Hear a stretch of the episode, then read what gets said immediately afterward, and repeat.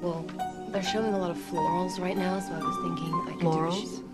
For spring. Groundbreaking.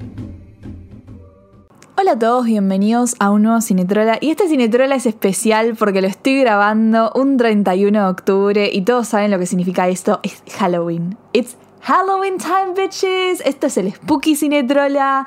Me encanta. O sea, amo Halloween. Yo amo todo lo que tenga que ver con el terror, con lo spooky. Es como que esta festividad para mí siempre significa muchísimo. eh, porque es el momento en el año en donde yo básicamente no me pongo un disfraz, me pongo mínimo tres disfraces. O sea, así nomás. Eh, pienso todo el año que me voy a poner, todo.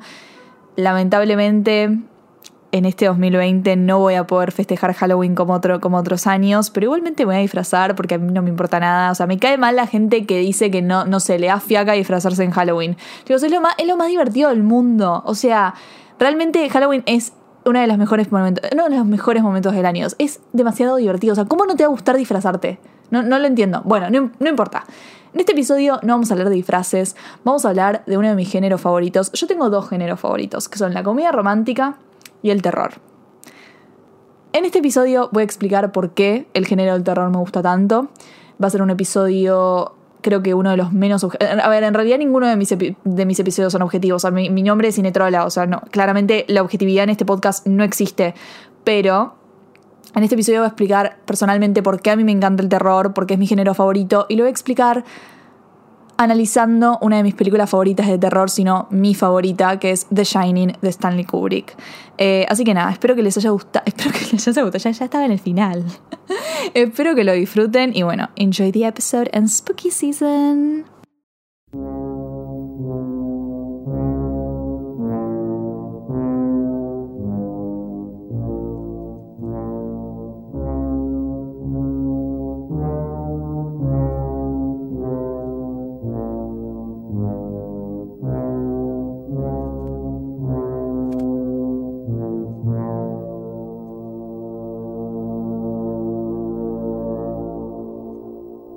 Bueno, ¿cómo empezamos hablando del género del terror? Para mí es muy raro hablar del género del terror, porque en sí el terror está compuesto por un montón de subgéneros y no es lo mismo hablar del terror gótico que del terror slasher. O sea, son dos cosas completamente diferentes y, y está bueno dividirlas y está bueno explicarlas.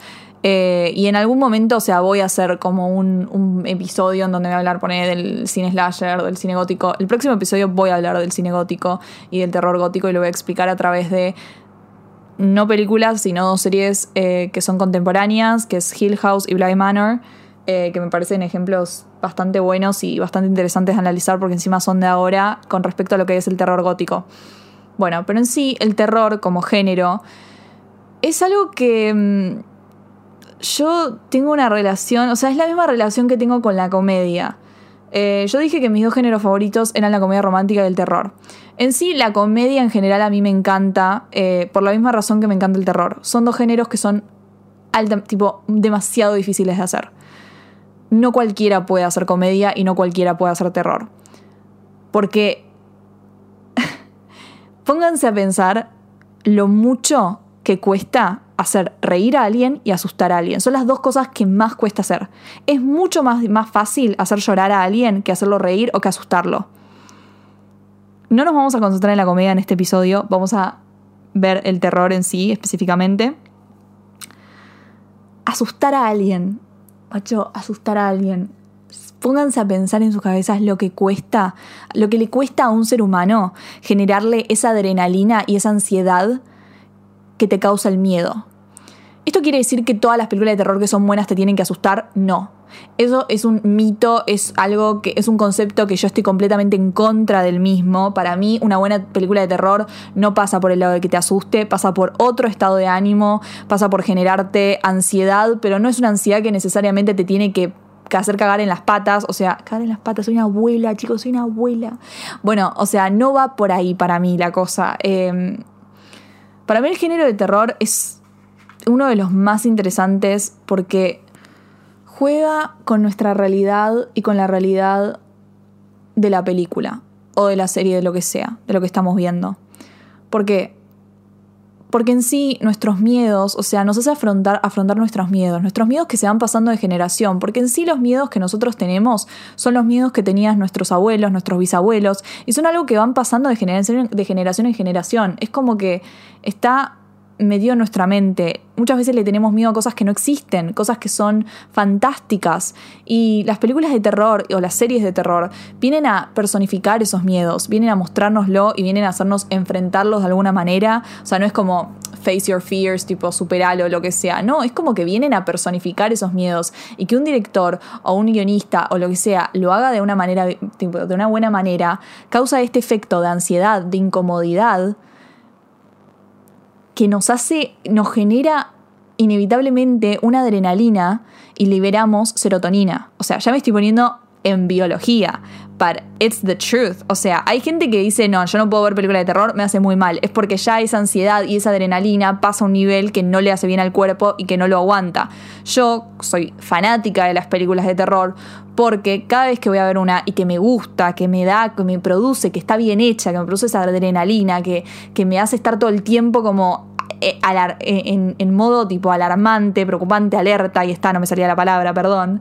Em, es como que quiero más. Y es por eso que es el género más explotado. Porque la gente lo demanda. Es como subirse a una, a una montaña rusa. Todo lo que, causa, lo que cause adrenalina, lo que nos haga sentir vivos, va a haber más demanda. Entonces por eso los directores y Hollywood largan tipo dos películas de terror por semana, ni se gastan en pensarlas bien y son malísimas y terminan siendo literalmente una chotada y le dan esta connotación negativa al género de terror. Es tipo, ah, una peli de terror, no me dan miedo las pelis de terror. Ay, no me importa. Es como toda esta cosa de que el terror sí o sí te tiene que dar miedo, que si no te da miedo es una chotada, eh, que para mí las pelis de terror son las que voy a ver al cine con mis amigos todas las semanas, que no sé, está... Lucy Hale como protagonista, todo bien con Lucy Hale igual, tipo, no la estoy guardando, pero entienden a lo que voy, o sea, como que no es eso el género del terror.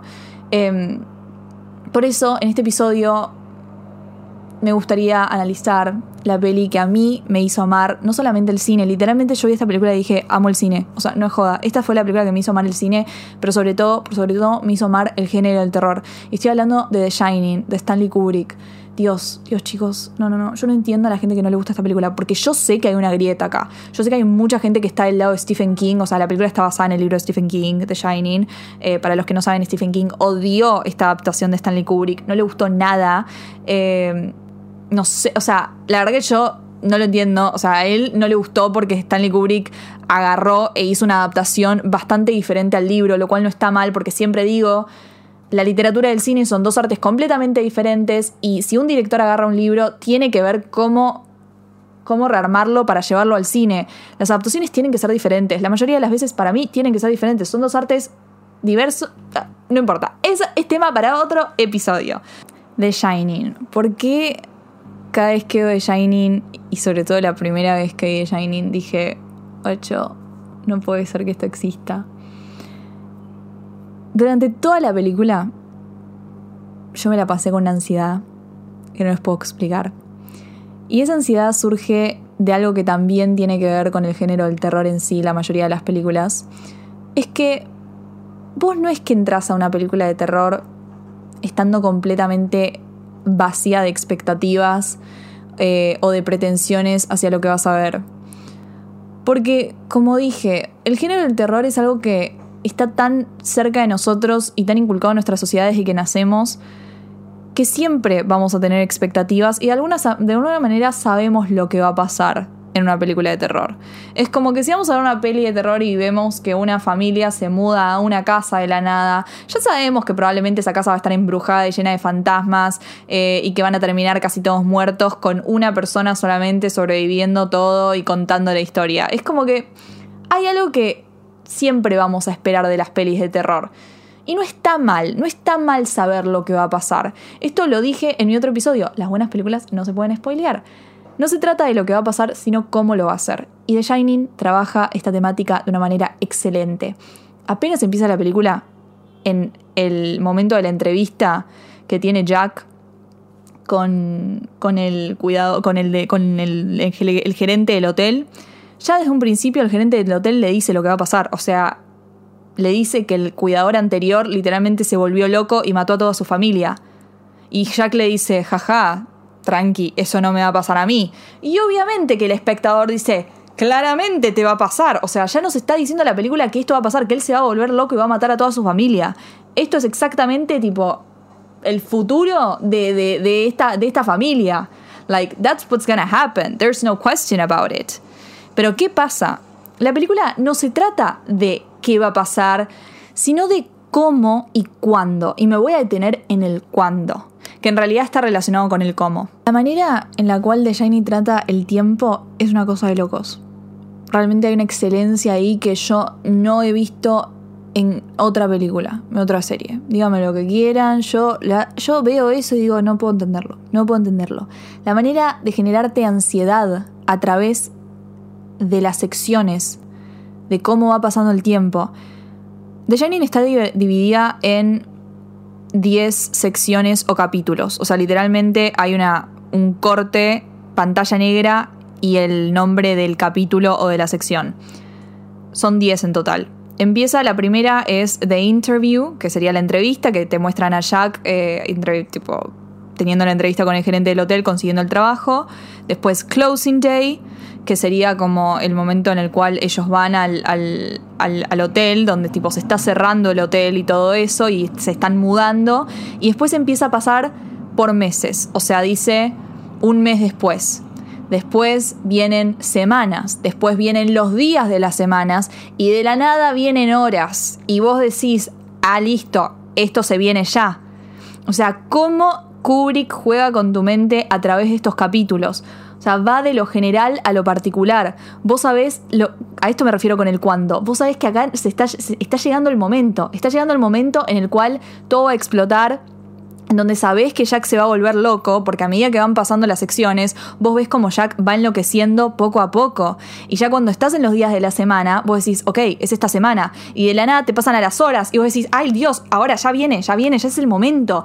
Y vos estás eso inevitablemente te hace estar pegado a la pantalla, te hace sentir una adrenalina y una ansiedad y una incomodidad que solamente te lo puede causar esos cortes negros y esa, esa letrita blanca. O sea, es algo tan simple, es algo tan simple, pero algo que te, te, desconcierta completamente y te, te mantiene. Es como, vos sabés todo, vos sabés todo, pero aún así, tipo, no podés, no, no podés estar tranquilo. Te genera intranquilidad. Muchas veces saber lo que va a pasar es mucho peor que no saberlo. Porque eso es tipo, la, la mente te juega, la mente te vuelve loca. Es como, sé que va a pasar esto, sé que va a pasar esto, no sé cuándo, no sé, cómo, es como, es, es, terrible, es terrible, es terrible, y Stanley Kubrick lo hace de una manera alucinante. Esto está acompañado por otros factores increíbles que tiene la película, como por ejemplo la manera en que tiene de jugar con la ambigüedad y con la incomodidad. Esto lo hace a través de el factor creepy que tiene la peli, que es como que como dije, a ver, desde un primer momento no solamente te cuentan lo que va a pasar, sino que introducen el, factor fantasioso, eh, como fantástico eh, y paranormal que tiene el Hotel Overlook. Eh, ya desde un comienzo sabemos que Dani tiene como este poder, eh, el chef ya tipo se conecta telepáticamente con Dani, o sea, sabemos que hay algo raro, Nos, hay un montón de cosas raras e incómodas y, disturbing, sería en inglés, no sé la palabra en español, perdón, eh, alrededor del hotel, pero no sabemos qué quieren, o sea... The Shining, todo, todo, todo en The Shining te da la sensación de que hay peligro de que algo va a pasar, de que hay gente que, le quiere hacer daño a esta familia, de que le quiere hacer daño a Dani, pero no sabemos por qué, no sabemos cómo, no sabemos de qué van estos personajes, no sabemos su backstory, es como que The Shining juega mucho con esto, con la ambigüedad, de que no tenemos ni idea, o sea, The Shining, de, eh, Dani de la nada está por el pasillo y se encuentra con las gemelas. Y las gemelas tienen una cara que vos decís, por Dios, o sea, sabemos que estas gemelas no son buena gente, o sea, tipo, sabemos que, son creepy, que, hay peligro acá, porque todo en nuestro cuerpo y todo en la escena dice que esto es malo, de que esto es, de que Dani tiene que irse de ahí, pero al mismo tiempo no sabemos quiénes son, o sea, no sabemos de qué vienen estas gemelas, no sabemos qué quieren con Dani, la película no los, no los lo cuenta, y hizo pero, o sea, esto es tremendo. De la nada, Dani está jugando con su jueguito y, rueda una pelota. Y ya que una pelota de la nada, tipo, vaya robando por el pasillo, que él levante la vista y que no haya nada, es como que nosotros decimos, nunca nos, nunca nos dicen de dónde viene esa pelota, nunca nos dicen quién tiró esa pelota o qué quería el que tiró la pelota. Simplemente sabemos que está ahí y que es peligro, que significa peligro, que significa terror, que queremos, que queremos que esto se termine ya, que es creepy, que al mismo tiempo no podemos dejar de mirar, que es algo increíble. Y esto está acompañado por la música. ¿Qué onda la música de Shining? Para mí, el uso de la música en las películas de terror es algo tan importante, o sea, es algo que nos enseñó eh, John Carpenter en Halloween. O sea, nunca vi un uso de la música tan increíble como en esa película. O sea, yo hasta el día de hoy no puedo ver Halloween porque me da mucho miedo. Michael Myers, lo voy a decir acá. Michael Myers es como mi, mi trauma infantil. Eh, y mucho se debe a la música, eh, al soundtrack, a la banda sonora. odio decirle soundtrack, es banda sonora. Em, la música de Shining para mí es increíble. O sea, siento que estoy repitiendo increíble un montón de veces. Perdón, hagan un drinking game, no sé. Drinking game de Halloween, me encantó. Em, lo que tiene el uso de la música en, The Shining es que no va, muchas veces no responde a lo que está pasando visualmente en la escena. O sea, es una música tenebrosa, es una música que nos da miedo, es una música de peli de terror, que está muy bien, pero que a veces, por, lo, por ejemplo, estás en una escena normal y nosotros estamos acostumbrados a que de la nada cuando aparece alguien, o sea, lo que sería un jump scare, la música cambie rotundamente y responda a lo que está pasando en la escena. O sea, por ejemplo, estamos, está caminando, no sé, y se encuentra un fantasma y ahí la música hace ta. O sea, y nosotros estamos acostumbrados a eso. ¿Entendés? A que la música nos alarme. En The Shining no pasa eso. Por ejemplo, la primera aparición de las gemelas, cuando Dani se, va, se da vuelta, mírenlo, no hay música. O sea, literalmente la música no responde a lo que está pasando visualmente y eso nos desconcierta muchísimo más. Nos genera un sentimiento de creepy. Es como nos da mucho más miedo a que la música sí responde. Hay veces que la música responde a lo que está pasando visualmente y no no está pasando nada en realidad. O sea, por ejemplo, cuando Dani está con el triciclo yendo por el pasillo, de la, nada la música hace ten y no pasó nada. Y vos estás, ¿qué pasó? O sea, ¿por qué? qué, O sea, y eso nos desconcierta otra vez. Es generar el sentimiento de ambigüedad, de disconformidad, de estar como como que no entendemos nada, nos sentimos atrapados, nos sentimos como que no, no, como que hay peligro y no sabemos de dónde viene, no sabemos el, eh, la razón. Hay un, plano que a mí me mata de Shining que me parece demasiado gracioso y demasiado increíble y. basta decir increíble, Barbie, Dios. Bueno, me parece una locura que es cuando el, oso eh, le está practicando sexo oral al, al mayordomo. Y vos decís, ¿qué está pasando? O sea, no tiene sentido y al mismo tiempo es tan creepy. O sea, justamente no tiene que tener sentido. De eso se trata de Shining, de que es como que no la tenés que entender, porque no se entiende. ahí está su terror, en que no se entienda, en que haya ambigüedad, en que vos estés completamente descolocado con lo que está pasando, que vos sabés que están pasando cosas creepy, porque de la manera que, estamos, que, se muestra, la música, eh, la mirada de los personajes, vos sabés que no hay nada bueno ahí, que esto es peligro, que esto es terror, que esto es algo malo, que acá hay algo súper oscuro, pero no sabés cómo como no sabes muy bien qué, no tenés todas las respuestas. Y eso es, fantástico. Y al final del al fin y al cabo, The Shining es una película sobre un chabón que se está volviendo loco. O sea, si vos querés ponerla en simples palabras, es eso. Es la personificación de lo que sería volverse loco. Eh, estoy hablando de la película, no estoy hablando del libro de, de, Stephen King. No vamos a hablar del libro acá. Vamos, estamos hablando de la película. En sí es eso. Y tiene todo el, factor fantástico, que es lo del, de Shining, el resplandor, eh, que el, hotel tiene como esta cosa, que, es lo mismo que tiene Danny, que es lo mismo que tiene el chef, que todo esto.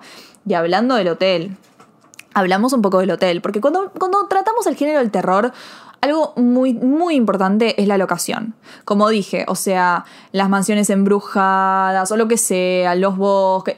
La locación en las películas de terror es importantísima porque es lo que te va a poner desde un momento en posición de, eh, alarma, como estar, estar alerta, eh, es lo que te vas a sentir encerrado, la claustrofobia, la ansiedad, em, es como esta cosa de, decir, guacho, nada más tienen que abrir la puerta, agarrar el auto y son libres. O sea, la locación siempre es importante. Y en esta, en The Shining, es como ultra, ultra importante porque es este hotel eh, de alguna forma embrujado el que hizo que Jack se vuelva loco.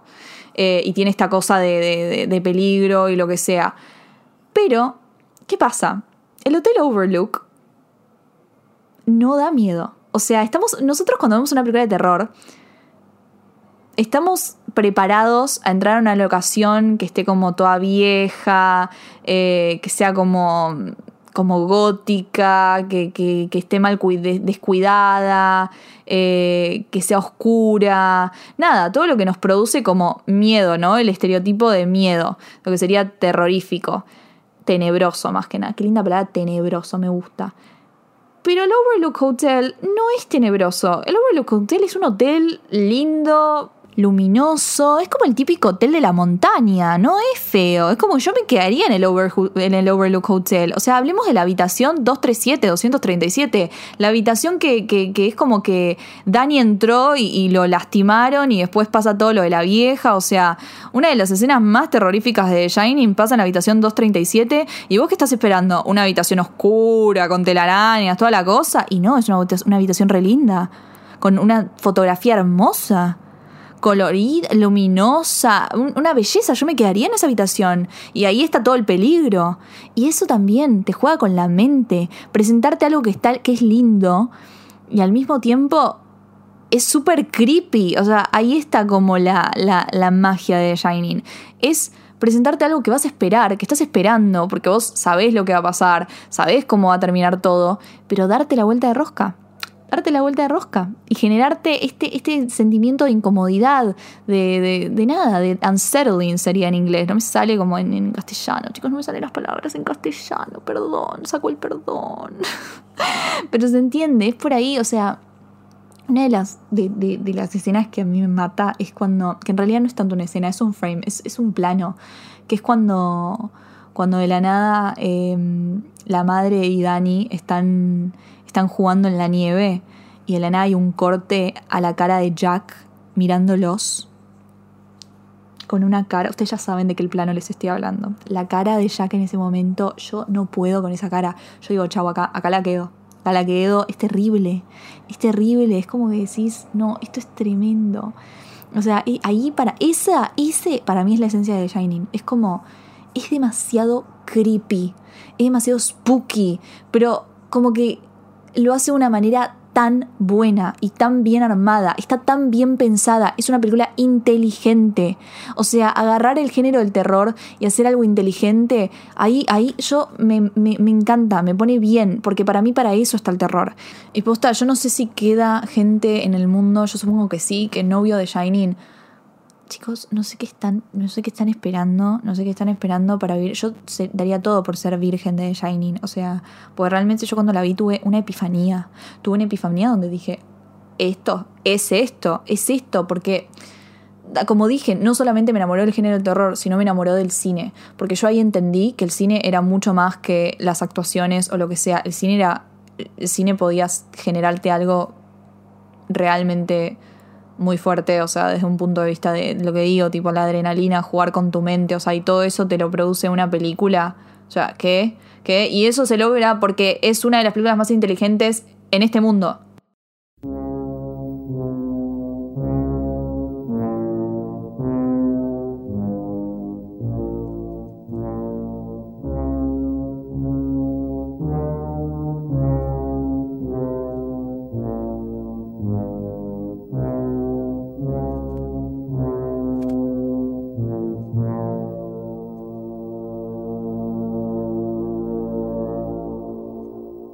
Bueno, y eso fue todo por hoy en el episodio Spooky de Cinetrola. Van a ver más episodios Spooky tranquilos porque amo el género del terror, me encanta. Eh, The Shining no es mi única película favorita de terror, o sea, tengo un montón. Voy a subir recomendaciones a Twitter, a Instagram, no sé.